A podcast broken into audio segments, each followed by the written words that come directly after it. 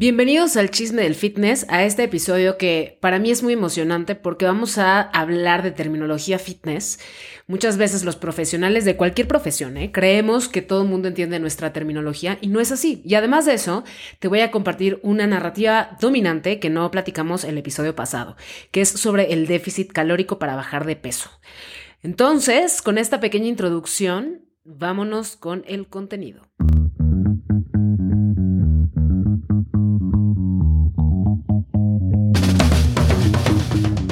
Primer término es el 1RM y si has escuchado sobre la sobrecarga progresiva, que esta terminología habla de ir aumentando la carga en tu entrenamiento para poder obtener resultados, entonces el 1RM es muy importante entender de qué va. Y el 1RM significa una repetición máxima, o sea, se refiere al peso máximo que puedes levantar en una sola repetición de algún ejercicio. Por lo tanto, en una sentadilla va a ser diferente el peso que cargues que en un press de pecho o que en un press de hombros o en un desplante o etc, etc, etc. Esta es la definición clara del 1RM y sirve para evaluar tu fuerza a partir de ese 1RM se hacen una regla de tres para poder sacar los porcentajes de cargas de acuerdo al número de repeticiones que vas a hacer. Y esto es importante porque dependiendo del objetivo que tengas, ya sea aumentar tu fuerza o tu hipertrofia o tu resistencia muscular, vas a tener que cargar en ese porcentaje de acuerdo a tu 1RM. Entonces, si tú haces este 1RM, porque hay, hay maneras de, de, sacar tu 1RM y sacar los porcentajes, que también te voy a compartir un blog, lo voy a dejar aquí en la descripción del podcast para que puedas ir al blog, te suscribas al newsletter del chisme del fitness y puedas recibir toda esta información en donde viene súper explicado cuál es la fórmula para que saques todo sobre el 1RM. Y la metodología de esta prueba para sacar el 1RM es, se realizan estas pruebas específicas en las cuales vas aumentando gradualmente el peso hasta que alcanzas tu máxima capacidad de levantamiento en una sola repetición. Esto lo tienes que hacer con alguien. Ahora, esta es la prueba física, ya como tal, pero también te comparto unas fórmulas que te van a dar un aproximado de tu 1RM. Nuestra segunda terminología de hoy es el AMRAP. Seguramente si has ido a entrenar algún box de CrossFit o algún lugar de funcional, has escuchado esta, este acrónimo, porque es un acrónimo que viene de as many rounds as possible, o tantas repeticiones como sea posible, y es muy adaptable. este AMRAP existe para un entrenamiento de alta intensidad, sin embargo, se puede adaptar en entrenamientos de media y baja intensidad. Y la idea es, tienes el ejercicio A, el ejercicio B, el ejercicio C, cada uno con sus repeticiones, y tú haces todas las rondas que te sea posible. Ahora, puede ser, como te lo dije ahorita, ejercicio ABC o puede ser una combinación, o sea, un combo completo tantas veces como te sea posible en determinado tiempo o puede ser solamente dos ejercicios o quizás solamente uno. Hay diferentes formas de aplicar eh, lo que es el AMRAP y de eso trata. Ahora, ¿cómo puedes utilizar el AMRAP en cuestiones, por ejemplo, de desafío personalizado? Si tú tienes tres rounds de un AMRAP, en el primer AMRAP vas a llegar a, no sé, X repeticiones. En el siguiente AMRAP vas a intentar mantener esas repeticiones. Y en el último AMRAP vas a intentar superar ese número de repeticiones, ya con la fatiga que traes de los dos AMRAPs anteriores. Son formas de cómo puedes agregar un poco de variedad dentro de los mismos protocolos de entrenamiento. Entonces, AMRAP, as many rounds as possible, de una rutina adaptada con peso, sin peso, se puede variar de la forma que sea. Es el topper, digamos, de la rutina para poder ejecutar y poder desafiarte de cierta manera con un benchmark. Terminología número 3. Ejercicios compuestos. Estos son movimientos que involucran múltiples grupos musculares y articulaciones al mismo tiempo. Por ejemplo, la sentadilla o los levantamientos de peso muerto, el press de banca, eh, clean and press. Y estos ejercicios pues son considerados más eficientes en comparación con los ejercicios aislados porque te permiten trabajar varios músculos y articulaciones al mismo tiempo. Por ejemplo, si eres una persona que tiene poco tiempo para entrenar, te conviene hacer ejercicios compuestos para tener un entrenamiento mucho más completo en menos tiempo. Eso significa el ser eficiente en el ejercicio, además, por supuesto, del uso de sistemas energéticos que ya lo hemos platicado en otros, en otros episodios. Hoy no me voy a adentrar tanto en los sistemas energéticos, pero así es como puedes aplicar estos movimientos compuestos en tu entrenamiento cuando tienes poco tiempo. Te ayudan a la estabilidad, al equilibrio y por supuesto, al ser ejercicios que involucran a muchos grupos musculares, pues tienes un aumento en la quema de calorías. A mí no me encanta tanto darle como este beneficio al ejercicio de la quema calórica pero sé que para muchas personas es relevante y mientras más relevante pueda ser el ejercicio para ti, pues más se va a adherir a tu vida. Por eso es que te comparto que estos ejercicios compuestos, pues sí, hacen que quemes muchas, muchas calorías. Siguiente terminología, circuitos. ¿Qué es el entrenamiento en circuito? Es una serie de ejercicios que se realizan en secuencia, o sea, A, después B, después C, después D, y así nos vamos. Con descansos cortitos entre ellos, obviamente hay diferentes intervalos de ejecución versus descanso, y este entrenamiento en circuito es una forma súper versátil y eficiente de trabajar muchos grupos musculares al mismo tiempo. Son clases muy recreativas o sesiones de entrenamiento muy recreativas que te ayudan a sincronizar a todo el cuerpo. Ahora, los circuitos los puedes especificar o especializar en lower, en upper, o sea, se pueden hacer de diferentes formas, pero generalmente trabajas todo el cuerpo y además mantienes al cuerpo en una zona de entrenamiento alta durante todo el circuito. Repito, las recuperaciones son cortitas, entonces es un ejercicio tras otro, tras otro, tras otro, tras otro es otro formato como el de AMRAP que escuchamos hace rato. El circuito es otro tipo de formato, pero no tiene que ver con la metodología de entrenamiento per se, solamente es el intervalo. Y ahorita vamos a platicar un poquito sobre metodologías de entrenamiento, porque vamos a hablar del entrenamiento funcional, que si yo te preguntara ahorita, ¿tú sabes qué es el entrenamiento funcional? ¿Qué me contestarías? Y seguramente lo pensaste, porque es difícil entender el entrenamiento funcional porque pensamos que es un entrenamiento en el que hacemos cosas raras, ¿no? Pero hoy te va a quedar súper claro qué es el entrenamiento funcional y a partir de qué fundamentos se realizan todos los entrenamientos y los protocolos en el entrenamiento funcional.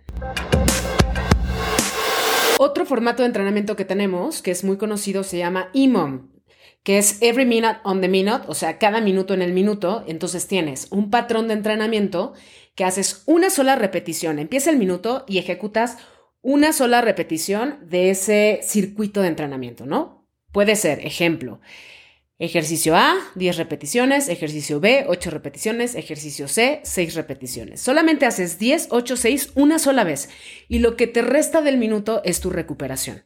Eso por diferente número de, rounds. Hay IMOMs que son hasta de 20 minutos. A mí me divierte muchísimo el IMOM, hay gente que le aburre, pero es un protocolo muy interesante porque te empuja a utilizar diferentes sistemas energéticos. Si tú quieres estar en una zona cardiovascular o zona de entrenamiento baja, posiblemente tu ejecución sea más cadenciosa y tengas menos tiempos de recuperación. Y si quieres entrenar en una zona mucho más alta, que ahorita vamos a hablar del HIT, entonces vas a ejecutar de manera mucho más rápida, más potente, para poder tener más tiempos de recuperación. Así es como puedes manipular al IMO, aunque en su naturaleza, este formato fue desarrollado para entrenarse en alta intensidad y llevar al cuerpo a su máximo rendimiento. HIT. Híjole, uno de mis temas favoritos, High Intensity Interval Training. Y te voy a decir por qué es uno de mis temas favoritos. Porque el entrenamiento intervalado de alta intensidad, muchas personas lo dan, y estoy haciendo manos así de entrecomillado, porque se generó un boom del marketing del fitness en el que sí, el entrenamiento de alta intensidad te hace quemar muchas calorías, pero no por el entrenamiento de alta intensidad, sino porque estás ejecutando una actividad en alta intensidad. Igual si fuera un entrenamiento no intervalado de alta intensidad, vas a quemar muchísimas calorías. Pero la ventaja del HIT o los beneficios del HIT vienen a partir de llegar a tus zonas submáximas y máximas seguidas de recuperaciones. Además de que ese tipo de entrenamiento te va a ser muy eficiente vas a poder aguantar mucho más, o sea, vas a ser mucho más resistente en otros ejercicios y en otros entrenamientos si tú entrenas auténticamente el HIT. En el HIT tenemos sesiones de 30 minutos, o sea, si haces una clase HIT de una hora, es mucho tiempo porque se supone que estás llegando a una alta intensidad. Cuando pasamos de la media hora de ejecución de la alta intensidad, que es aproximadamente 20 minutos en, zonas máximas, porque los otros 10 son recuperaciones, sube un poco el, el riesgo de lesiones porque ya estás cansado, porque tus músculos se agotan y porque estás llegando a zonas máximas. Por eso es que deben de ser sesiones de 30 minutos y el máximo de sesiones de HIT a la semana es de 3. Eso es lo que se recomienda. ¿Por qué? Para que puedas tener una buena recuperación y puedas obtener los beneficios auténticos de el entrenamiento intervalado de alta intensidad. Ahora, los intervalos del entrenamiento de alta intensidad de ejecución, o sea, los intervalos en los que estás en una máxima intensidad, son de 10 segundos, o sea, el más chiquito puede ser de 10 segundos y el más grande hasta de 3 minutos. Después de los 3 minutos es difícil que puedas mantener esta alta intensidad y de hecho ya 3 minutos es un reto súper fuerte, hasta para las personas entrenadas. De hecho, para las personas entrenadas, el HIT es un desafío, porque al tener un cuerpo más eficiente es más difícil llegar a estas zonas. Por lo tanto, cada sesión de HIT bien hecha, o sea, medida con tu monitor de frecuencia cardíaca para ver si auténticamente estás llegando a las zonas requeridas, es del terror. Te lo prometo, es del terror, pero, pero tienes muchos beneficios increíbles y por supuesto terminando la sesión de HIT te sientes como un superhéroe. Entonces, esto es el HIT auténtico, auténtico HIT.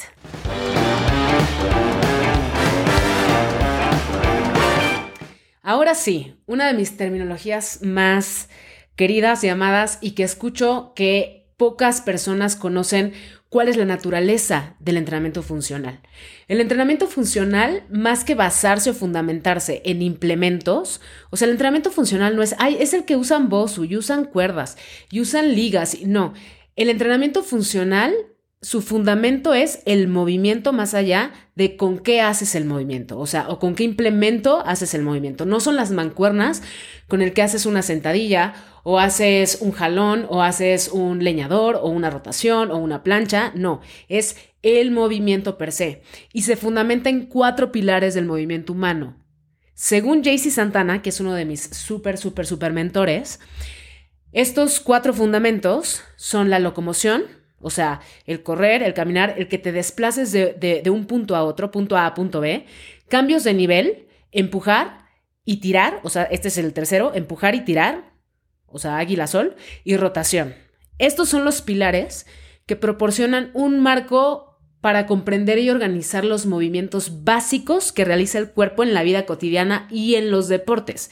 Por eso te digo que está fundamentado en el movimiento para hacerte mucho más ágil cuando te mueves, mucho más eficiente y el entrenamiento funcional es la base de muchos eh, acondicionamientos generales o acondicionamientos físicos de varios deportes. De hecho, es la base general y después se tienen movimientos muy específicos de cada uno de los deportes.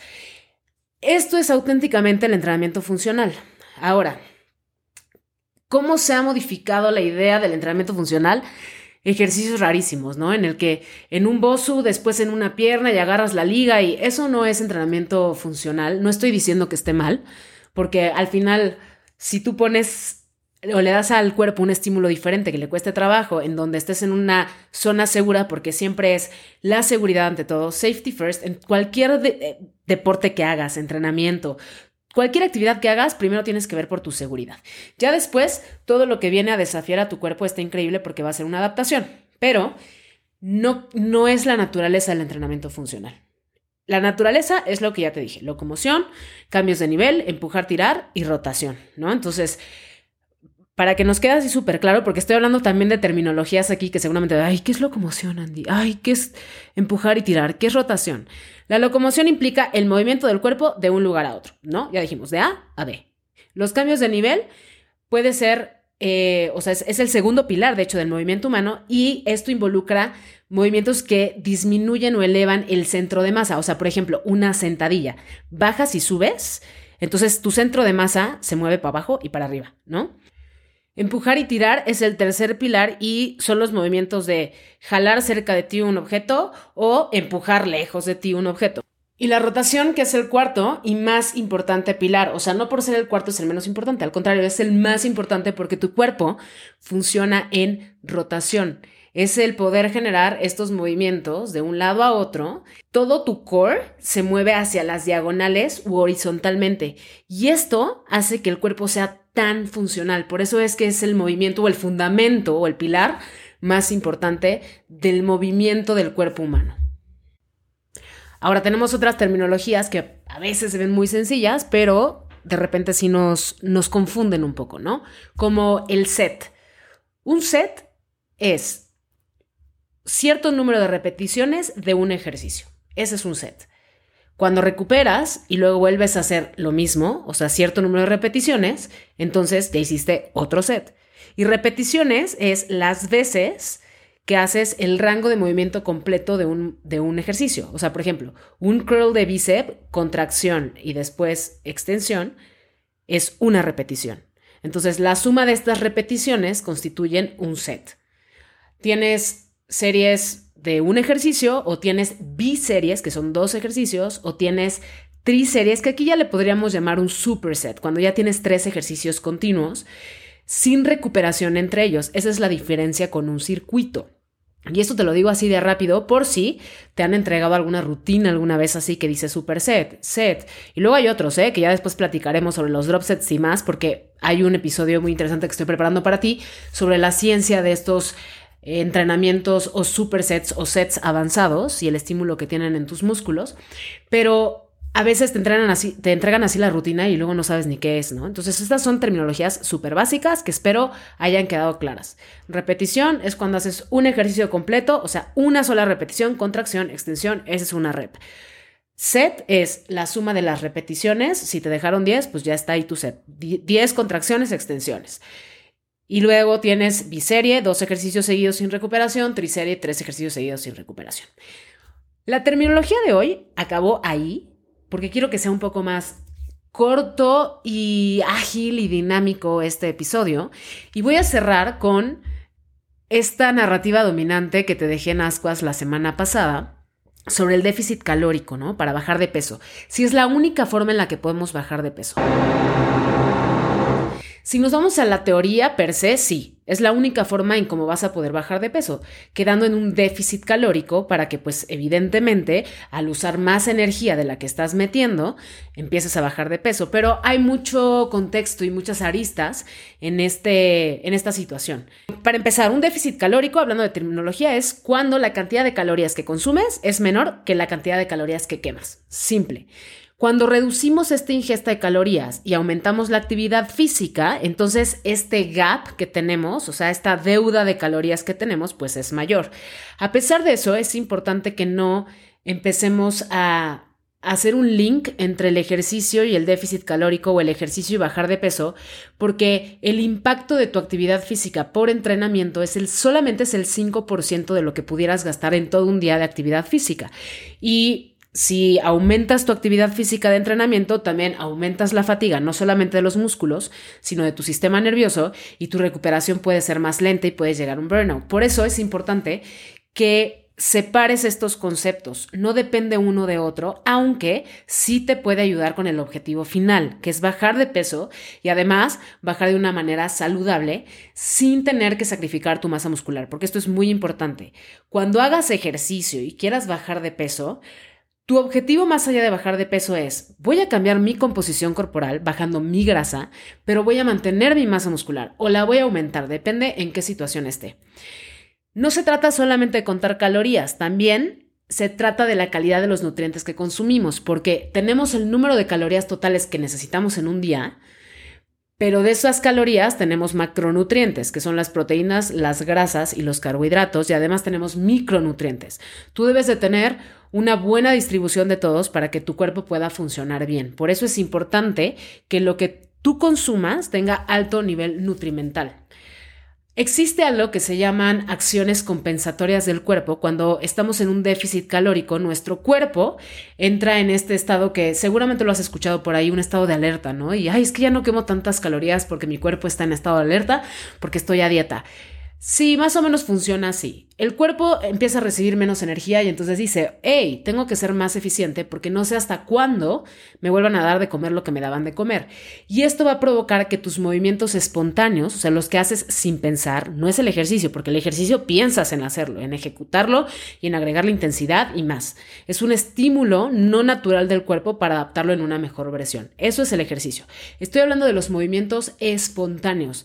Van a bajar. Por más conscientes que los hagas, van a bajar. Y esto va a bajar tu tasa metabólica basal, o sea, vas a quemar menos calorías en el día y posiblemente después de una sesión de entrenamiento fuerte con un déficit calórico, estés cansado todo el día y eso va a hacer que permanezcas en una posición sin actividad sin actividad física por más tiempo.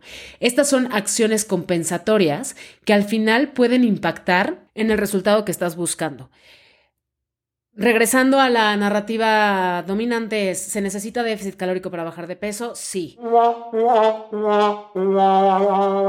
Pero hay muchas aristas. Necesitas también actividad física, necesitas también que este déficit calórico tenga una buena distribución de macronutrientes para que puedas hacer una buena recomposición corporal. No solamente se trata de bajar de peso. Y tienes que ser muy consciente de que la actividad física tiene que ir adecuada a la ingesta que estás teniendo. Si tú agregas un déficit calórico muy fuerte y muchísimo entrenamiento porque quieres tener ya resultados rápido, seguramente te vas a descompensar. Así es que intenta ir haciendo cambios poco a poco para que puedas adaptar estos cambios en hábitos que puedas mantener por mucho tiempo y que eso te dé un resultado increíble, que puedas seguir teniendo durante los días, durante los años y durante tu vida, porque el estar subiendo y bajando pues no es tan bueno para el cuerpo. El cuerpo se acostumbra a una composición corporal. Y a veces se resiste a esa composición corporal. Hay muchas personas que tienen un peso toda su vida y les es difícil, si aumentan dos kilos y tantito se distraen, ya bajaron esos dos kilos que aumentaron porque su cuerpo está muy acostumbrado a estar en ese peso. Esta resistencia se puede romper a partir de la constancia, la consistencia y que mantengas tu nuevo peso y tu nueva composición corporal. Entonces, sí, el déficit calórico es la solución para bajar de peso, sí, pero ten en cuenta las otras aristas que también ya hemos tocado en varios episodios, así es que puedes darte ahí una vuelta para ver todos los episodios que tenemos y, refrescarte la información, porque en el saber está el entender el proceso, en disfrutarlo y en poder hacerlo un hábito. Pues bueno, mis queridísimos chismosos del fitness, el episodio del día de hoy ha llegado a su fin, cortito, preciso, sharp, pero nos vemos la próxima semana con mucho más contenido, con todas sus preguntas, porque me han llegado varias preguntas muy interesantes, de las cuales podemos hacer episodios completitos. Y ya sabes que puedes dejar tus comentarios en las descripciones de los episodios y si no, en mis redes sociales, Andy Llanes, en todos lados me puedes encontrar así y nos seguimos viendo la próxima semana.